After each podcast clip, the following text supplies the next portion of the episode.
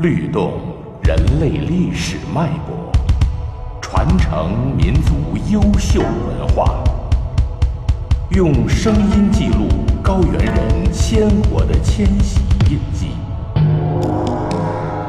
云南二十五个世居少数民族创世文学。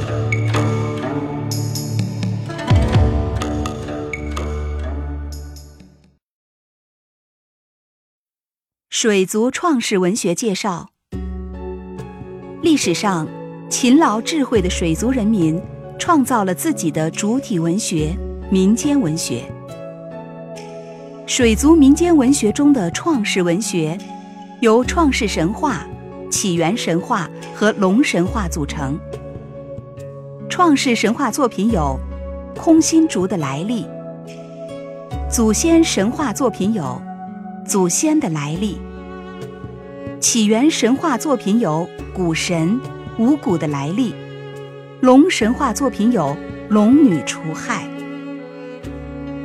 创世神话空心竹的来历说，伏羲、女娲兄妹俩从小丧亡父母，过着穷困的生活。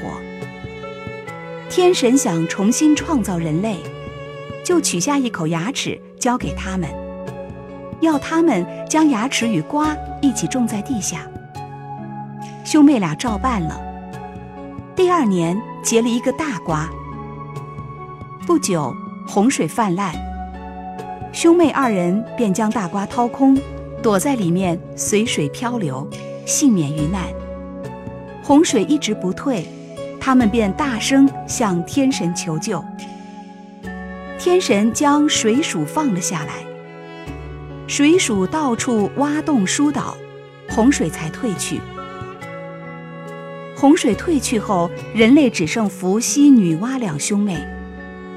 后来，天神命他们兄妹俩成婚，妹妹不答应，急忙逃跑，哥哥穷追不舍。女娲情急之下，问前面的树木，自己应到何处躲避？树木都不理她。她问竹子。竹子告诉他，可逃到东方去。女娲来到东方，还是被哥哥追上，不得不与他成婚，繁衍后代。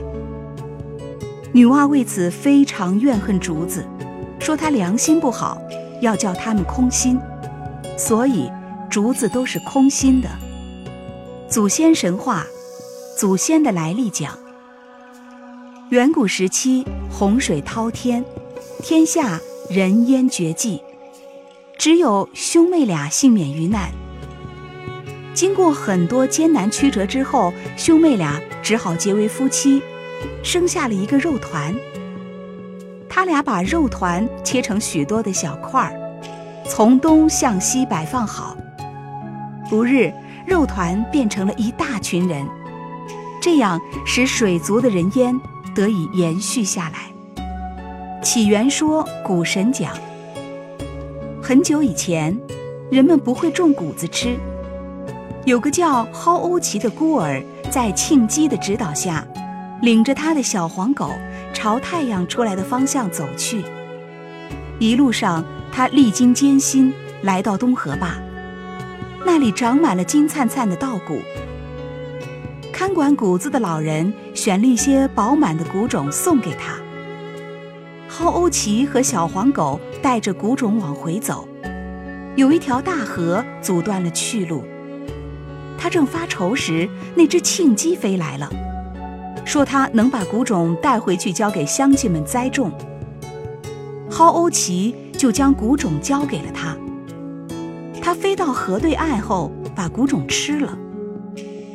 蒿欧奇非常生气。这个时候，小黄狗摇着尾巴跑过来。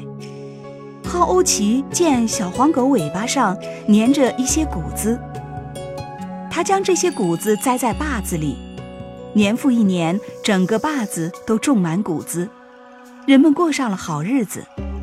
后人尊蒿欧奇为谷神，每年吃新节的时候都要宰一只庆鸡，拿着当年的新米饭来祭祀它，然后喂狗。